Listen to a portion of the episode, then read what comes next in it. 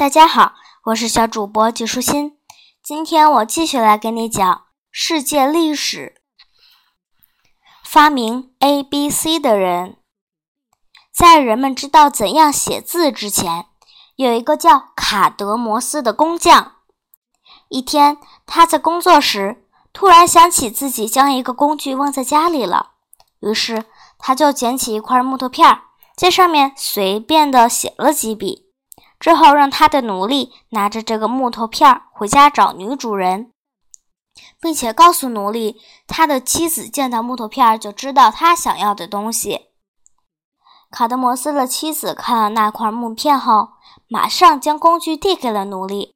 奴隶惊呆了，他怎么也想不明白，一个小小的木片儿怎么就能让女主人知道主人的需要是什么呢？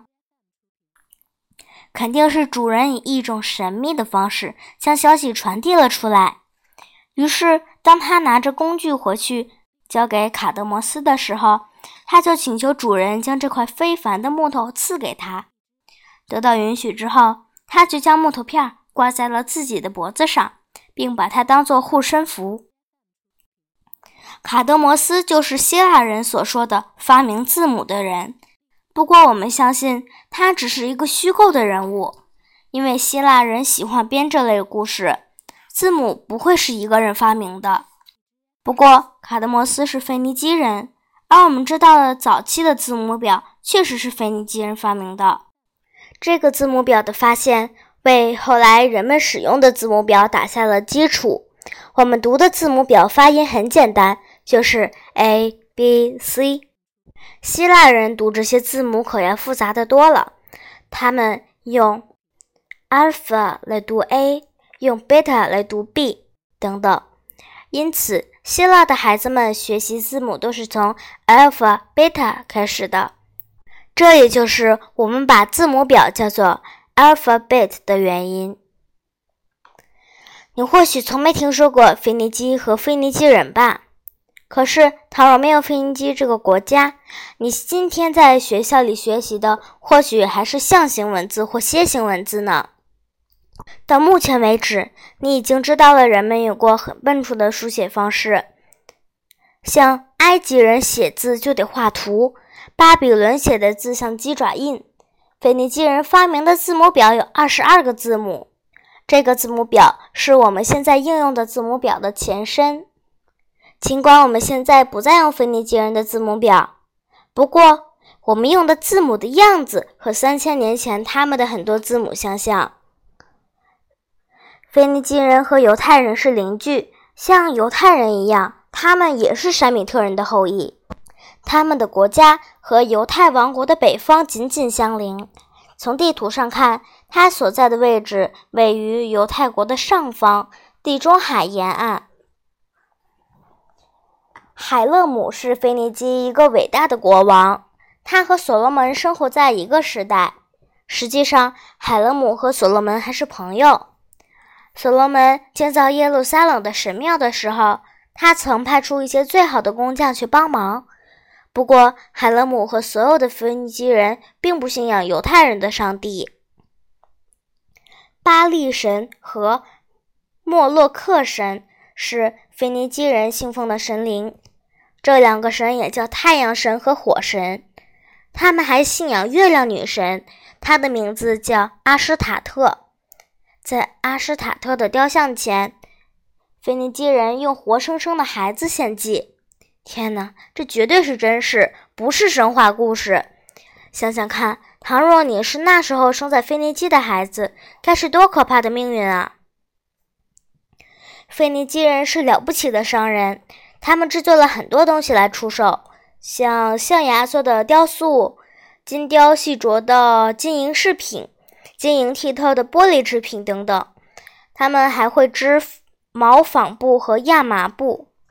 他们制作的印染布料和印染潮袍最负盛名。一种鲜亮的紫色被腓尼基人从小蛤蜊的身体里提出。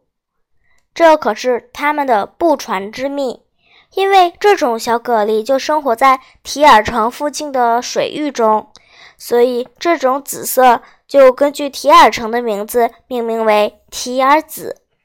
和其他颜色相比，提尔紫要更鲜艳美丽，所以这个颜色常用为染国王们的长袍。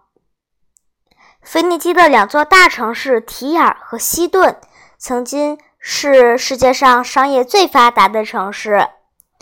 腓尼基人四处经商，他们驾驶船只走遍了地中海的角角落落，甚至还出海过大西洋。腓尼基人的这个出海口，如今称作直布罗陀海峡，当时叫做赫拉克勒斯之柱。这个名字来源于希腊。神话中的英雄，著名的大力士赫拉克勒斯。腓尼基人的足迹远到，甚至到达大不列颠群岛和非洲海岸。对于那个年代的许多人来说，驾船走那么远就会到达海洋的边缘，人就会摔下去。腓尼基人却没有这种顾虑，所以如今看来，他们是那个时代最伟大的航海家和商人。他他们建造船只用山坡上生长的香柏木，这种香柏木被称为黎巴嫩雪松。在对待香柏木的问题上，腓尼基人就不能和航海相比了。他们过于目光短浅，因为香柏树被他们一棵没剩的全都砍光了，结果再也没有可以用来建造船只和其他什么东西的坚硬结实的香柏树了。你觉得如今的我们会做这类的蠢事吗？